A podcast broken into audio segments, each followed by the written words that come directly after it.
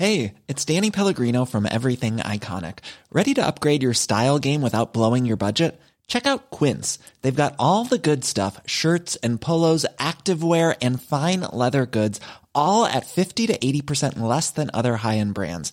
And the best part? They're all about safe, ethical, and responsible manufacturing. Get that luxury vibe without the luxury price tag. Hit up quince.com slash upgrade for free shipping and 365 day returns on your next order. That's quince.com slash upgrade. Europod.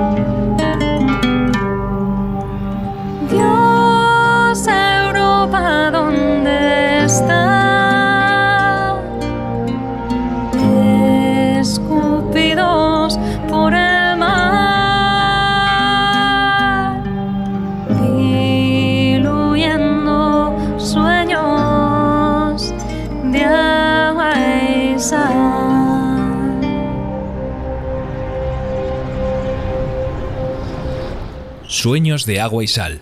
Historias que emergen para ser escuchadas. Capítulo 6. El faro. Todo viaje tiene un destino final, una desembocadura, y este es el de sueños de agua y sal. Ya hemos llegado. ¿Han contemplado alguna vez un faro? Pero no de los que brillan mucho en la oscuridad portuaria, sino de esos que tienen forma de persona, que te guían, que te hacen ver la realidad alumbrada de una nueva manera. Este capítulo va dedicado a todas esas personas que han sido y son faros en la vida de los protagonistas de estas historias. Pero antes de presentarlos a todos ellos, Marta Villarte y Aurora Martínez os pido que dejéis ese papel de narradora y periodista para concluir esta serie de podcasts inspirados en historias reales de migración mediante esta conversación que vamos a mantener. En este capítulo vamos a dar respuesta, en la medida de lo posible, a la pregunta de qué ha sido de la vida de estas personas. Ahora que ya estáis acomodadas, os saludo. Bienvenidas a las dos. Muchas gracias, Miguel. Muchas gracias, Miguel. Antes de comenzar, nos gustaría especificar que no somos la voz de nadie.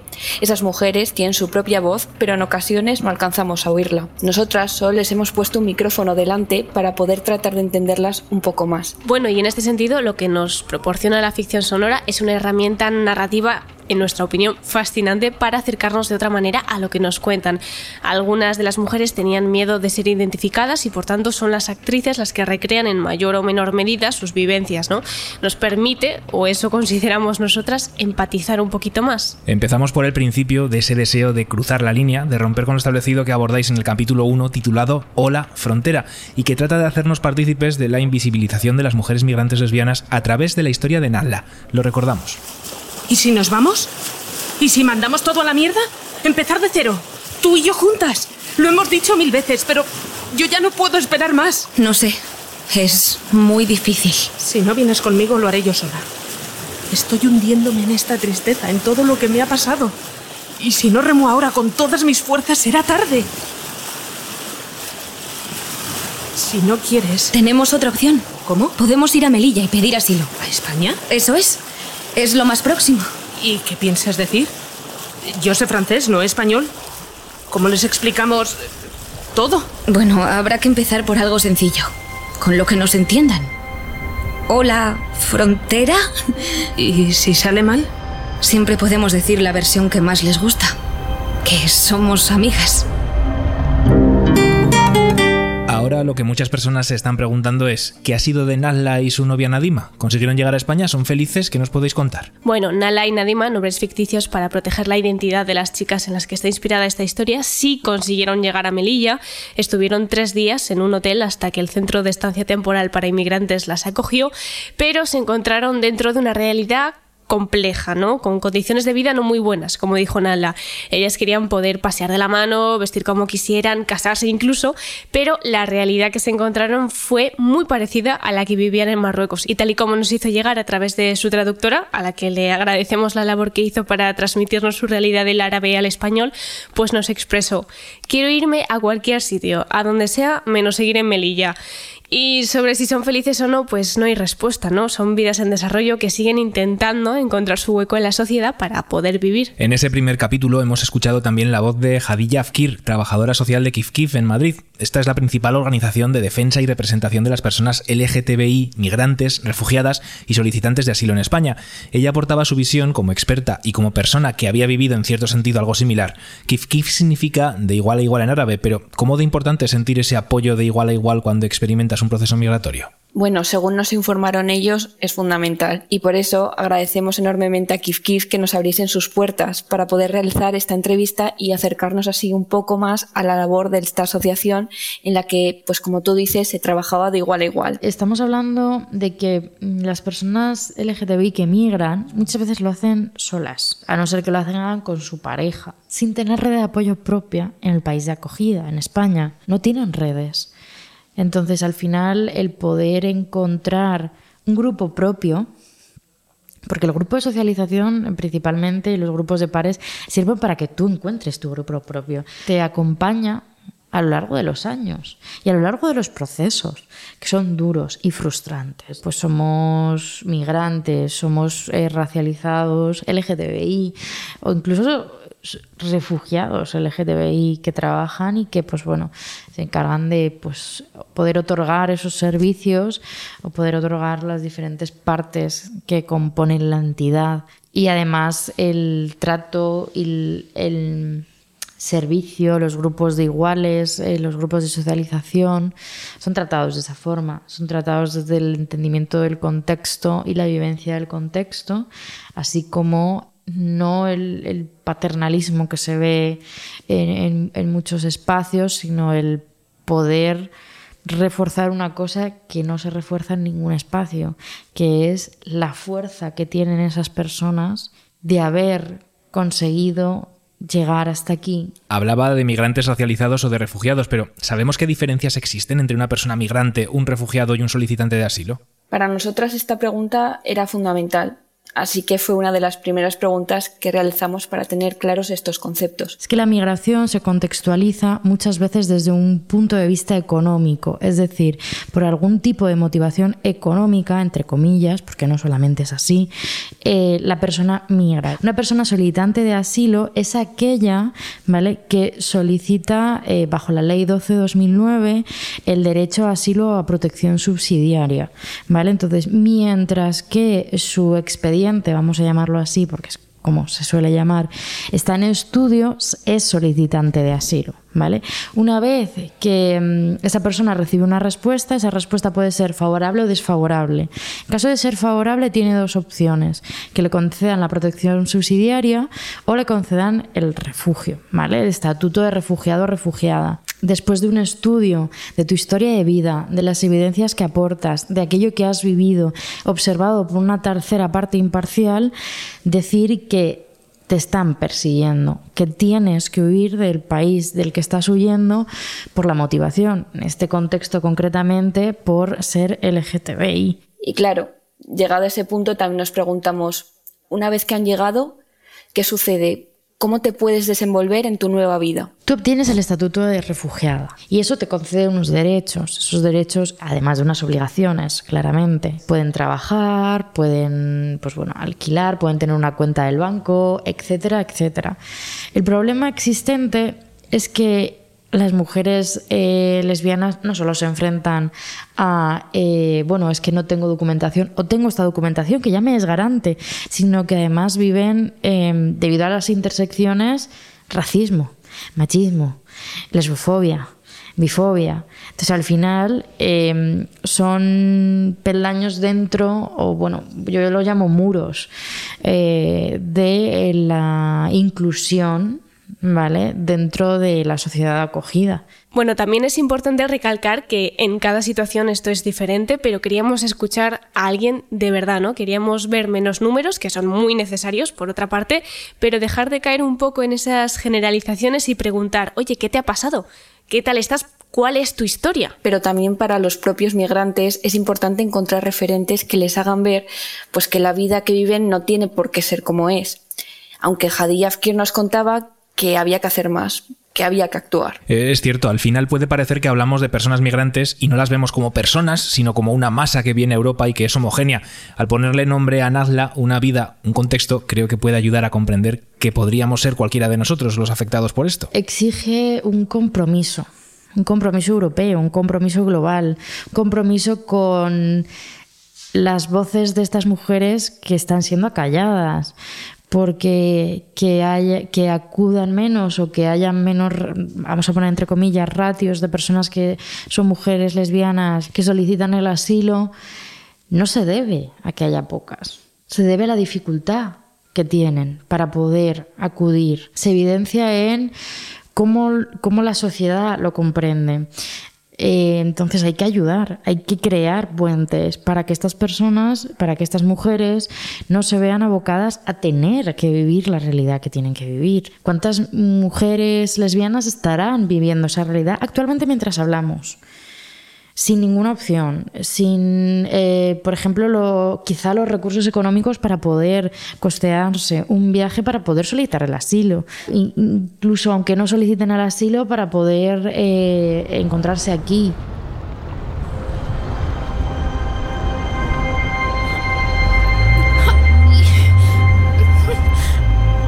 En la silla trasera del taxi yo me ya estamos. pongo de pie para salir del taxi y siento cómo me corta todo. Y vienen a asistirme ahí mismo en la silla trasera. ya no hacía falta que me cortaran de nada porque ya me había cortado por todas partes. De tal manera que me había cortado incluso el espacio entre la vulva y el ano. Venga, ya ha pasado. Vamos, que lo has hecho muy bien. Y la veo la cara, es una niña. Y me siento me siento indefensa.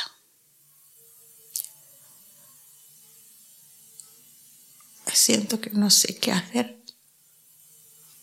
Pero siento también que debo protegerla. Entonces me hago un juramento que si esta es mía y si esta depende de mí, eh, pues no le voy a hacer todas las cosas que me han hecho a mí. Este capítulo 2 aborda una realidad tan compleja y devastadora como es la mutilación genital femenina. La protagonista en este caso es Asa Ismail, que narra con mucha claridad desde ese momento tan duro en el que ella, de manera inocente, cruza la calle para comprar las cuchillas, hasta todas esas consecuencias psicológicas que acarrea y lo hace además con una entereza enorme. Nos hemos quedado en ese momento en el que nace su hija y ella la mira y se promete a sí misma que no va a permitir que le pase lo mismo que le ha pasado a ella. Pero ¿qué sucedió después? Pues sería muy complejo resumir la historia de Asha, de esa mujer que nos hablaba de todo lo que había vivido con una luz en los ojos, con un brillo de generosidad que es muy difícil de explicar, ¿no? Sabemos que tuvo a Hayat, esa niña, por la que se prometió a sí misma que iba a seguir adelante y sobre la que no iba a permitir que nadie pusiera la mano encima, pero claro, después de la promesa, ¿qué sucedió, no? Recordamos que Asha es una mujer con estudios, fuerte, independiente, que tuvo claro que no iba a aceptar lo que la sociedad le determinaba. Pero claro, ¿cómo llegó a España. Vivieron otras muchas situaciones que no vamos a, a, contar aquí, pero tras tener a su primera hija, trabajó en Cruz Roja Internacional y después en Médicos del Mundo, y allí conoció a alguien muy especial. Me enamoré, me casé con él. Él tuvo toda la paciencia conmigo, conociendo mi situación. Él me enseñó que la sexualidad no estaba en los genitales, que se podía ser feliz, disfrutar la sexualidad con la persona que tienes confianza y quieres y con él tuve dos hijos más. Y así vine a España, bueno, por amor en su momento. Y lo que empezó siendo como una historia de amor romántico, pues también se convirtió en una historia de amor por muchas mujeres y niñas a las que al final terminaría salvando. ¿Pero cómo? Tras una visita a la ginecóloga en España que se quedó impactada al ver las secuelas de la mutilación genital femenina, Asia se preguntó: ¿Pero cómo le se lo comunico si ni siquiera hablo español? sufría mucho no poder comunicarme. En 2003 ya estaba trabajando como traductora. Empecé a dar acudir a charlas, intentar sacar este tema, pero no era de tanto interés. Entonces 2007 es cuando ya nos juntamos unas cuantas y decidimos formar y el, nombre sí que lo tenía clarísimo. Seva Gal Seva Generation, porque si salvas solo una niña, salvas toda una generación. Eso, eso lo tenía clarísimo. La verdad es que la voz de Asa llega y se convierte, creo que, en el mejor altavoz de su mensaje. Pues sí, fue una maravilla escucharla, ver cómo podía bromear, porque bueno, ella ya lleva muchos años con esta labor de sensibilización. Y sobre todo fue genial acercarnos a Safe Girl, Safe Generation, porque es la materialización de ese deseo de decir, se acabó, el sufrimiento se acabó aquí, voy a crear una organización sin ánimo de lucro, formada y dirigida por mujeres que no pudieron hablar en su día y no pudieron defender sus derechos desde niñas para ayudar a que la mutilación genital femenina, la explotación a menores, el matrimonio forzado y cualquier otro tipo de maltrato a la mujer sea un recuerdo. Al final yo creo que la sociedad avanza por personas como ella, ¿no? que señalan lo que duele para cambiarlo y hacer este mundo un poquito más habitable. Y sobre todo para recordarnos que a día de hoy esta práctica sigue vigente en muchos países, aunque nos duela, es así. Y con tantos años invertidos en ayudar a estas mujeres, ¿se percibe algún cambio, Marta? Pues sí, ella, como fundadora de esta asociación y conocedora de esta realidad en primera persona, ha podido ayudar a muchas otras mujeres. También nos recordaba que ella es la cara visible, pero que hay muchas personas detrás de esta asociación y han visto una evolución sobre los tabús que experimentan. Que ya hablan, ya lo consideran como una violencia más, ya, ya cuestionan, ¿no?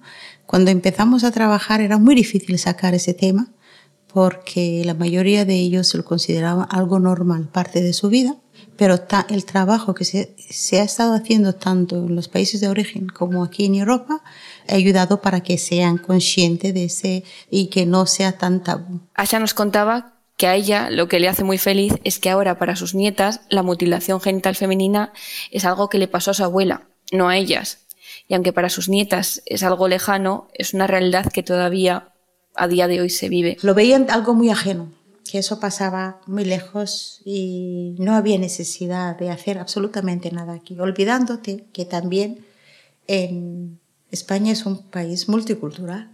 Hay niñas de vuestra edad que han nacido aquí, que son españolas, que viven aquí, pero que vienen de una, una cultura en diferente. Entonces, Además, ellos podían ser esos agentes de cambio en su, en su pueblo si tienen la formación, información aquí, que sepan que existen leyes, que sepan que pueden conseguir ayuda, que sepan que pueden hablar con alguien para poder evitar si hay algún problema.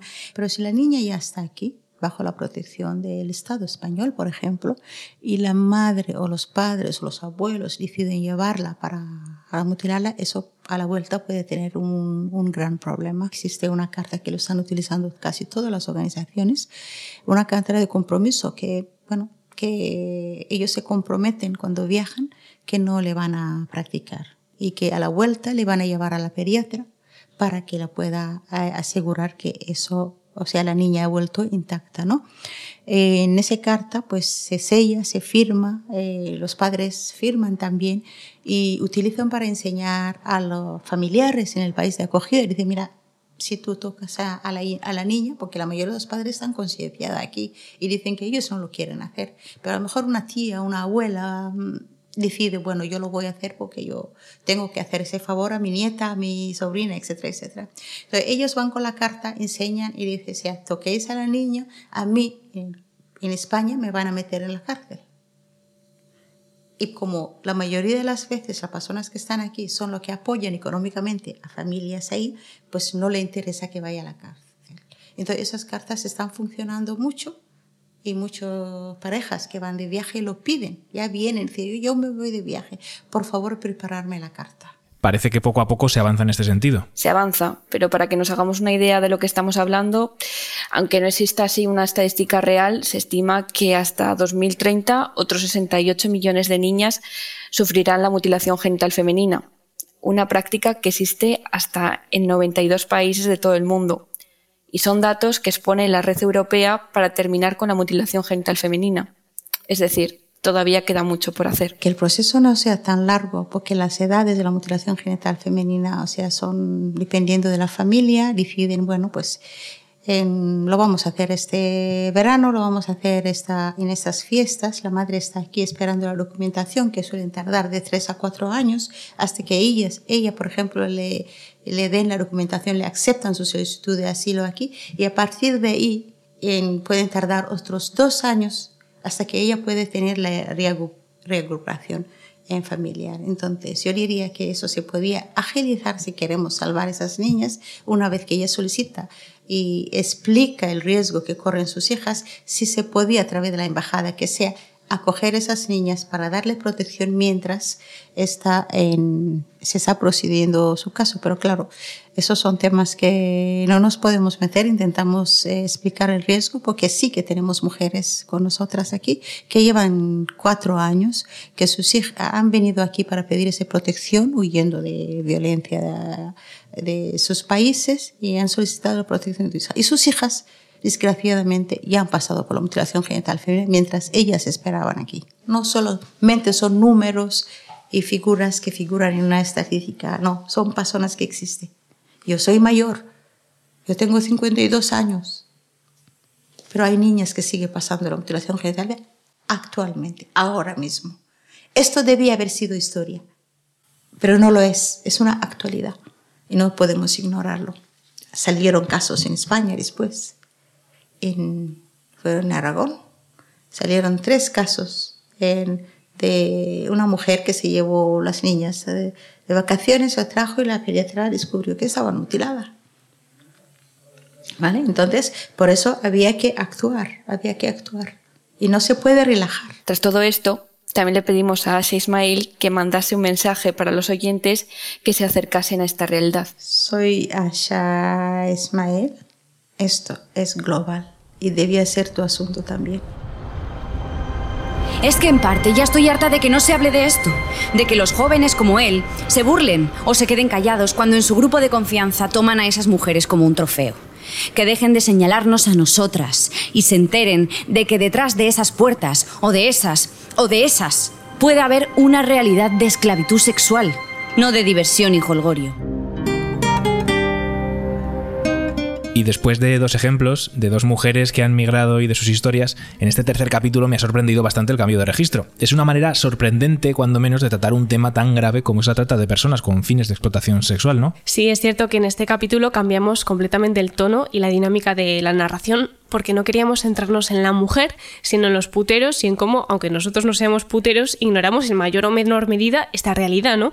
Cuando hablamos de trata con fines de explotación sexual, muchas veces vamos a ellas y nos olvidamos de que si es una realidad que sigue existiendo, es porque alguien la sigue alimentando. Entonces, este capítulo es una conversación entre tres hermanos que tienen diferentes posturas sobre la trata con fines de explotación sexual y entran también todas esas dudas que podemos tener sobre los límites con la prostitución y su relación aunque sí que en este capítulo existe una voz en primera persona. Así es, Marina es un nombre ficticio y la ubicamos fuera de esa situación de explotación, como camarera en un restaurante de la costa también para decir que se puede salir de esto, que si te sientes identificada con lo que esta mujer cuenta hay otra salida y sobre todo que no fue tu culpa.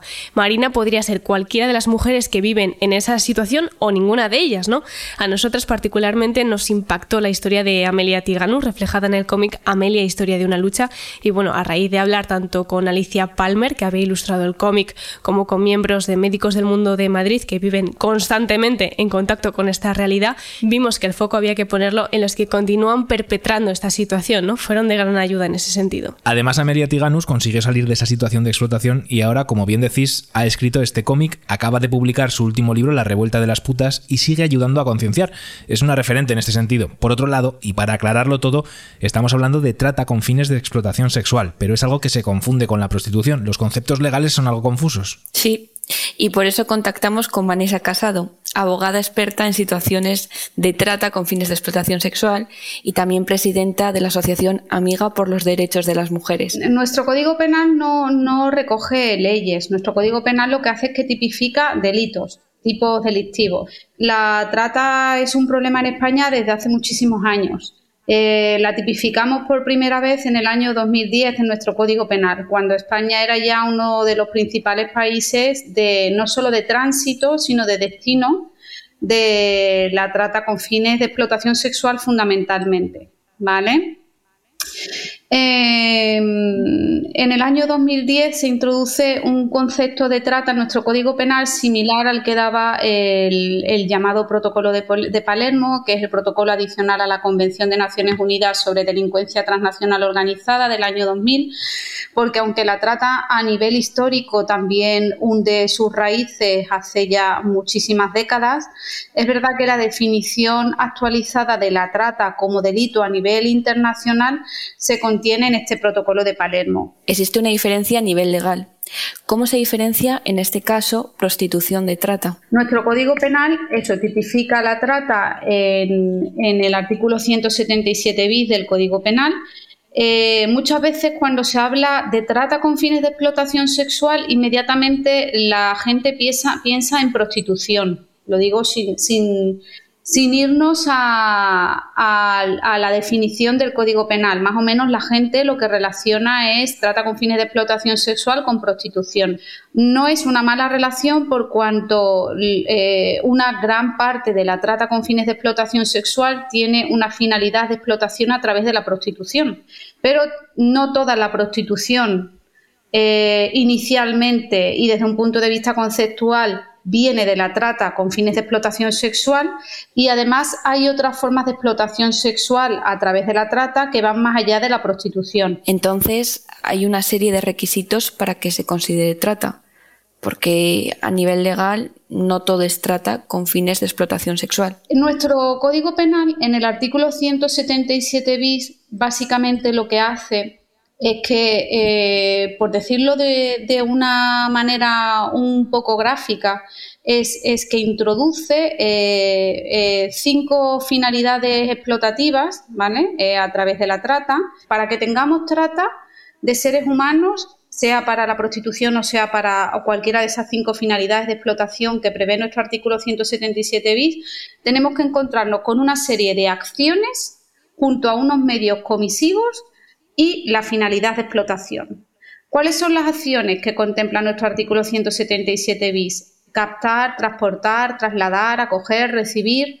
Los medios comisivos, pues se capta a una persona, se la transporta, se la traslada, se la coge, se la recibe, pues con violencia, eso sería medio comisivo, intimidación, otro medio comisivo, engaño, otro medio comisivo, abuso de una situación de necesidad o vulnerabilidad, o entrega o recepción de pagos o beneficios a quien posea el control sobre una persona. Y las finalidades, ¿cuáles son las finalidades de nuestro Código Penal? La imposición de trabajos o de servicios forzados, la esclavitud o prácticas similares a la esclavitud, la servidumbre o la mendicidad. En segundo lugar, tendríamos la explotación sexual, eh, dentro de la cual está incluida la prostitución.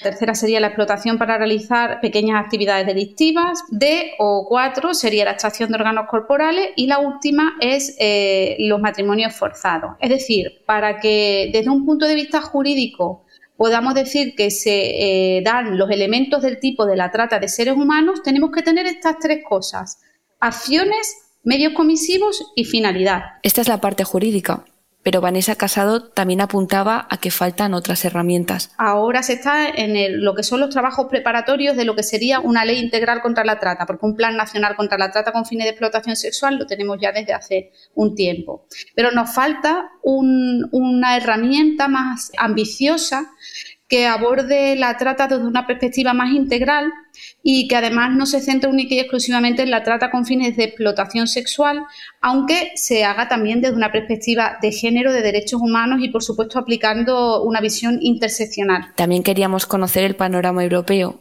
y sobre todo qué queda por hacer. Curiosamente, tanto la Directiva 2011-36 de la Unión Europea como el Convenio del Consejo de Europa de lucha contra la trata de seres humanos eh, establecen que eh, es importante perseguir de alguna manera, desincentivar la demanda de la trata a todos los niveles. Esto eh, es importante probablemente que se aborde desde un punto de vista jurídico, ¿vale? Pero aquí hace falta mucha educación social. Curiosamente, nos pedían que esto se, bueno, se sancionase, se persiguiese. Nuestro Código Penal eso no lo ha hecho no ha establecido ninguna medida de desincentivación del consumo de la prostitución. ¿Vale? Es verdad que eso lo hacen las ordenanzas locales, pero las ordenanzas locales no dejan de ser ordenanzas locales sin más capacidad que una norma para un eh, ámbito muy, muy pequeño. No es lo mismo recomendar que tener que y que obligar. Entonces, en la propia letra de la directiva, que también os digo, es un avance, ¿no? Que se ponga el punto también en la desincentivación de la demanda, pero eh, tampoco se hace de una manera fuerte, ¿no? Con una fuerza eh, vinculante que nos, que nos obligue a, no salirnos de, un, de, un, mandato. Como en tantas cosas, al final hace falta también voluntad por parte de la sociedad para cambiar conductas que no tendrían que estar normalizadas. Pues bueno, quizás las palabras de esos tres hermanos y lo que representaban de la sociedad eran más frecuentes de lo que pensábamos. Nosotras nos planteábamos en el tercer capítulo por qué se pone el foco en las víctimas y no en quien las hace ser víctimas. Y el hecho de que a nivel mundial seamos carne de cañón para todas las formas de explotación habidas y por haber. El elemento fundamental que existe y que es nexo de unión para todas las víctimas de trata es la vulnerabilidad. No, por el hecho de que las mujeres, las niñas y los niños seamos vulnerables de partida, que no es así, sino porque el sistema nos hace vulnerables. Tenía que salir del país para conseguir el tratamiento, el sofisticado. Cogí un visado Schengen, entré por Francia. Solamente las pruebas que me tuvieron que hacer allí costaron dos mil y algo euros. Mi padre se puso en contacto con mi tía que vivía en España y que trabajaba de interna en un pueblo. Le dijo que no nos quedaba dinero y que necesitaba ayuda urgente. Ella me acogió y me llevaron al hospital. 26 días entre escáneres. Empezó la quimio. Mientras yo tenía una mínima esperanza aquí, mi amiga María, allí, moría. En el caso de Zale, la historia está bastante resuelta. Sabemos que llegó a España y que entró a formar parte de la Asociación Omsida de Zaragoza como voluntaria. ¿Qué me podéis comentar de todo esto? De Zale, nombre ficticio para proteger la identidad de la persona en la que está inspirada esta historia, también destacaríamos su generosidad para hablarnos de cómo llegó a España en esa situación tan complicada. Ella logró poco a poco superar esos miedos. Hoy sigue luchando para que otras personas migrantes entiendan que es necesario recibir un tratamiento, pero sobre todo dejar de estigmatizar a las personas que tienen VIH, ¿no? En este sentido pudimos acercarnos a la labor que realiza OMSIDA en Zaragoza y que es magnífica. Permite de hecho resolver muchas incógnitas o confusiones que tenemos sobre estos temas. Por ejemplo, ¿qué pruebas tengo que hacerme para saber si tengo VIH, si me lo diagnostican, qué tratamiento puedo recibir? Podré transmitirlo a más personas, como se lo digo a mi pareja, que se va a pensar de mí, me va a dejar, todo esto, cómo es vivir día a día con ello a nivel psicológico y qué hay de esa vacuna que se estaba anunciando y que quedó un poquito eclipsada por las vacunas contra el coronavirus. Muchas preguntas, pero vamos a ir por partes. ¿Qué labor realizan desde la Asociación OMSIDA? Porque creo que Hancho Barrios, presidente de la asociación, os lo explicó. Así es. Se fundó en el año 1993, que era una etapa totalmente distinta, que no había, como ya ahora, tratamientos eficaces que controlar la enfermedad y donde la gente que era diagnosticada, pues generalmente tenía muy poca esperanza de vida o, ninguna. ¿no? O sea, todos nos lo indican, ¿no? que había miles de muertos, creo que había 5.000 o 6.000 en España solamente. ¿no?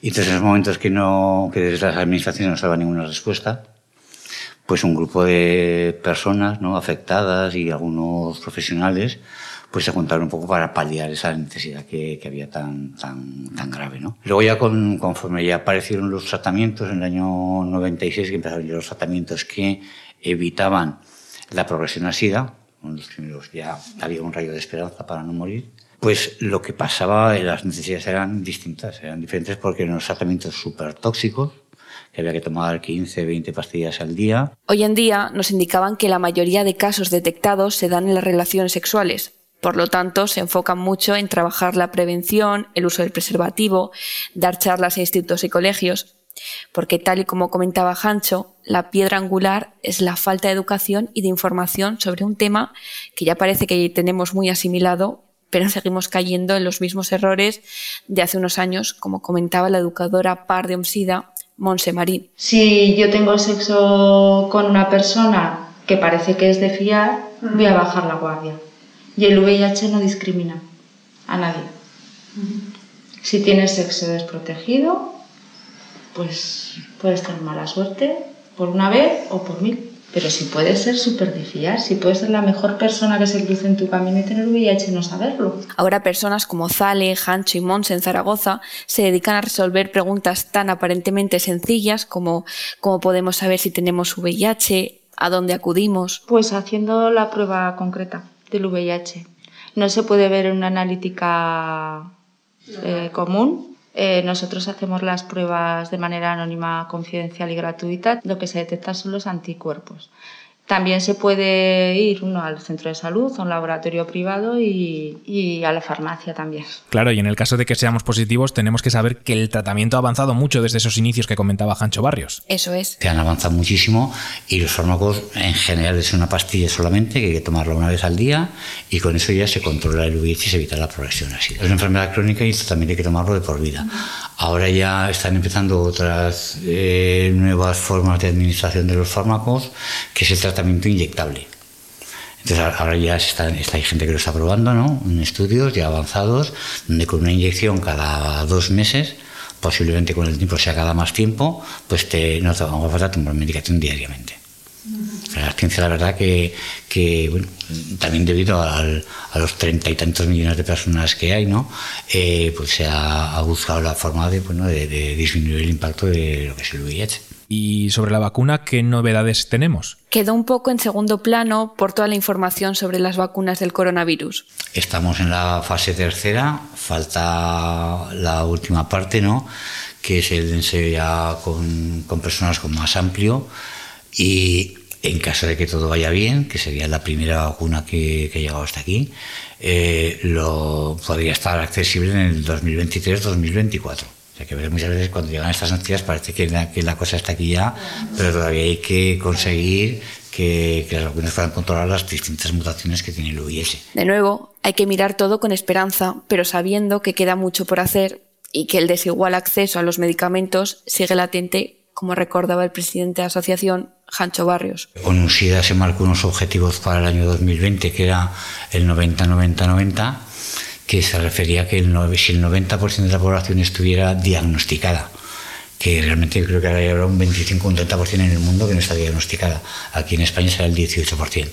Si el 90% estuviera diagnosticada, si el 90% estuviera en tratamiento y el 90% tuviera la carga viral indetectable, eh, reduciríamos en un 90% la, la incidencia del VIH. El objetivo no se ha conseguido ni de lejos. En los países europeos sí, se ha conseguido, estamos cerca a ello, menos lo que es en el primer 90, pero en otros países de, donde la población está mucho más dispersa, en África, en Asia, por ahí, es muy, muy, muy difícil conseguir eso, precisamente por un tema económico. Los fármacos que dan ahí son los fármacos eh, que ya no tienen patente, los genéricos entonces que valen pues mucho menos que los tratamientos innovadores que son los que aquí podemos acceder y que en cuestión de muy poquito tiempo pues te, te evitan la replicación del virus y conseguir la carga viral indetectable. En los otros fármacos es mucho más costoso, incluso a veces pues eh, mucho más difícil también de tomar y también muchos más efectos secundarios. Entonces, dependiendo de donde nos situemos, hay otros donde no tienen siquiera acceso a la medicación. Al final, como podemos ver, el dinero es la clave. La falta de recursos y la desinformación puede hacer que las personas migren o tengan que salir de su país de manera forzosa y a veces incluso no lo consigan. Fuimos la primera familia de origen kurdo iraquí que acogieron junto a otros 14 refugiados, también iraquíes y sirios. A nosotros nos enviaron a Aragón. Oye, ¿y cuándo aparezco yo en la historia? ¿Qué pasó con el pequeño héroe? Pues que está a punto de dormirse como un rey. ¿Qué? El niño que aprendió a sonreír donde rompían las olas eres tú, Jariad. Esta es tu historia y la de tus hermanos. Y algunos te dirán que esa historia son cuentos, que tienes mucho cuento. Pero tienes que recordar que tú has cruzado las fronteras del tiempo, de países amigos y extraños, de lenguajes de dolor y esperanza. Y tus desafíos aquí, en este lugar al que llamamos hogar, en un idioma que no es el nuestro, no han acabado pero espero que los afrontes con una sonrisa. El viaje del héroe no termina cuando regresa a casa, termina cuando aprende a vivir con ella, vaya a donde vaya.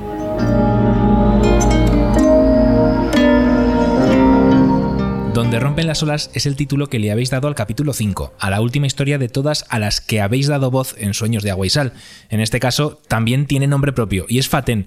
¿Cómo fue conocer a una persona que ha vivido tantas situaciones tan duras? Pues yo creo que nos rompieron un poco los esquemas, ¿no? Desde el minuto uno los niños bajaron a recibirnos, a preguntarnos cosas sobre nuestra vida, en lugar de al revés, a enseñarnos vídeos de TikTok, vídeos que les gustaban a ellos, y por eso hemos hecho ese pequeño guiño en el guion, ¿no?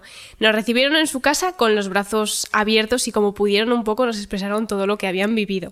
Nos enseñaron fotos de las lanchas en las que llegaron, hasta fotos del campamento de refugiados para que nos pudiésemos hacer un poco una idea de lo que habían vivido, ¿no? Siempre estaban sonriendo, que es algo que repetimos en el quinto capítulo porque es que nos llegó. Por eso decidimos que sería bonito imaginar que Faten le cuenta la historia de cómo llegaron al menor de sus hijos, que era tan solo un bebé, ¿no? A partir de lo que ellos nos contaron, creamos todo ese imaginario de cuento para transmitir mejor el mensaje. Y a raíz de la historia de Faten también habéis podido conocer un poquito más la labor del grupo de ayuda a refugiados de Zaragoza. Fundamentalmente son ciudadanos que, movidos por un deseo de ayudar, se unieron para facilitar la vida de estas personas migrantes cuando llegan a la ciudad, en este caso Zaragoza. Pero, ¿qué es lo que hacen? Pues desde acompañar a las reuniones con los tutores en el colegio de los niños para poder servir de mediadores hasta quedar para ayudarles a entender cómo se hace un currículum en España o algo tan básico como organizar quedadas de sociabilización, pues por ejemplo para echar un partido de fútbol.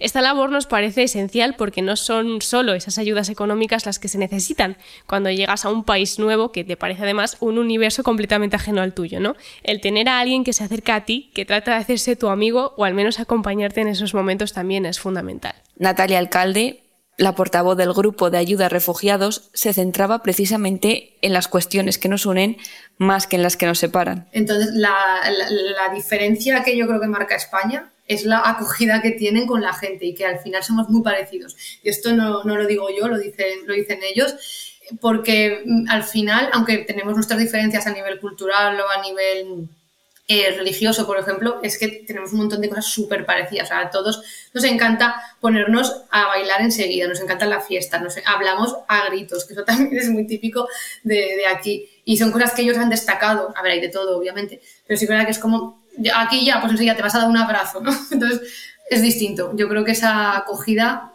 la han sentido mm, como, como algo, algo real, no algo fingido, ¿no? Hola, no, ha sido ha sido algo muy humano. Yo creo que es, por lo que me cuentan ellos, es lo que yo creo que nos destaca España respecto al resto de, de, países europeos. La historia de Faten la dejamos aquí cuando llegan a España, pero el llegar a Europa, al destino, no es el fin del camino, como decís en este capítulo. No, aquí también se encuentran con muchos retos y con muchas personas que piensan que tienen la vida resuelta. Cuando llegan aquí, eh, están, entran en la fase 1, entonces la fase 1 dura los seis primeros meses, entonces en los seis primeros meses eh, les dan una casa. O sea, les proporcionan un, piso o si son, por ejemplo, eh, chicos o chicas que no tienen familia, eh, en lugar de darles un piso para ellos, pues viven con otros o en un albergue. Por ejemplo, Faten sí que vivió un tiempo en un albergue, pero enseguida los, los sacaron y los llevaron a, un piso. Entonces les pagan el piso les dan un dinero para comida que no recuerdo qué cantidad era, pero sí muy controlado, súper controlado, porque yo me acuerdo que íbamos a, a los tickets o sea, los tickets a recoger tickets y demás, porque ah, que se me ha olvidado coger el ticket teníamos que coger un, rollo porque llevaban un estrés con, con, el ticket porque claro, se lo pedían. Luego para dinero para ropa también, que eran creo que 100 euros eh, para esos seis primeros meses para que se pudieran comprar eh, cosas que tampoco llegaba para mucho al final, parece que es dinero, pero yo me acuerdo que me iba con Joseph a comprar al primar lo más barato del todo y un lote de calcetines, de calzoncillos y, poco más, ya casi nos habíamos gastado el dinero. Pero bueno, sí, estaba bien. Entonces eso, te cubren como las necesidades básicas y además te dan la opción de ir, bueno, opción no es obligatorio, ir a clases de la propia ONG de español. Entonces, te dan esas ayudas. Cuando han pasado los seis meses, pasas a la fase 2, entonces esas ayudas se reducen un poquito. Y, se supone que ya a partir de seis meses puedes buscar trabajo. Lo que pasa que la realidad es que la mayoría en seis meses es que es imposible, es que no han aprendido el español como para trabajar. Entonces les, dan les, pagan también, pero ya un poquito menos. Y luego ya, una vez ya que pasan a la fase 3, son seis meses más, y lo mismo, pues se vuelven a reducir las ayudas. Y en familias vulnerables, pues les mantienen la ayuda durante más tiempo. Como máximo están dos años con la ONG, con el, tema de ayuda por refugiados. Una vez ya eh, que se pasan esos dos años, eh, a no ser que haya alguna excepción, como digo, de alguna familia muy vulnerable, eh, ya pueden acceder a las ayudas a las que puede acceder cualquier ciudadano, sea inmigrante o no. Al final, si nos ponemos en su piel, yo no sé si sería capaz de aprender un idioma tan diferente al nuestro en este periodo de tiempo y además de enfrentarme a diario a los retos que pueden ser desde ir a comprar hasta sociabilizarse. Y aún así, como comentaba Natalia Calde, la mayoría consiguen trabajar. Ojalá Faten y su familia consigan todo lo que se propongan. Nos quedamos con esa dudita sobre si regresarán a su tierra, pero me parece que eso no lo vais a poder resolver vosotras.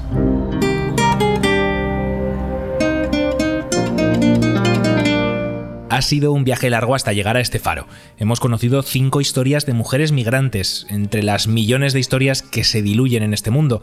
Antes de terminar, quería preguntaros, ¿por qué el nombre de Sueños de Agua y Sal?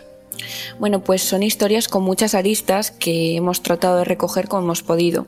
Nadie puede negar que son realidades crudas, complejas, pero con mensajes de esperanza. Habrá personas que piensen en agua y sal y piensen en lágrimas. Bueno, esas lágrimas son de alegría, de encontrar otra oportunidad aunque sigan teniendo retos. Y también en un sentido metafórico, soñar con sal suele relacionarse con enfrentarse a grandes dificultades para llegar a estar satisfecho, para lograr completar tu objetivo. Lo pasarás mal, pero al final lo lograrás. Un poco es el sentido de reponerse de los golpes de la vida. Por otra parte, el agua y el mar son fronteras también que tienen la doble cara de promesa de un mejor destino o de lugar en el que acaban había muchísimos significados con los que quisimos jugar en este sentido. Pues Aurora Martínez y Marta Villarte, muchas gracias por haber hecho emerger estas historias para poderlas escuchar. Dios, Europa, ¿dónde está? Escupidos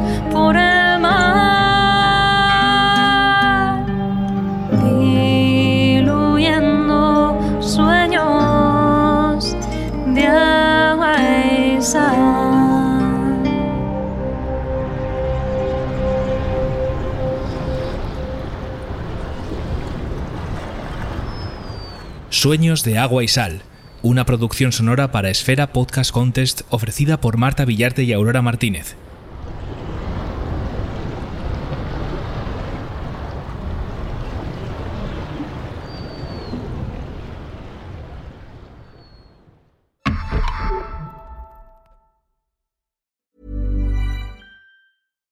When you make decisions for your company, you look for the no brainers. And if you have a lot of mailing to do, stamps.com is the ultimate no brainer. It streamlines your processes to make your business more efficient, which makes you less busy. Mail checks, invoices, legal documents, and everything you need to keep your business running with stamps.com.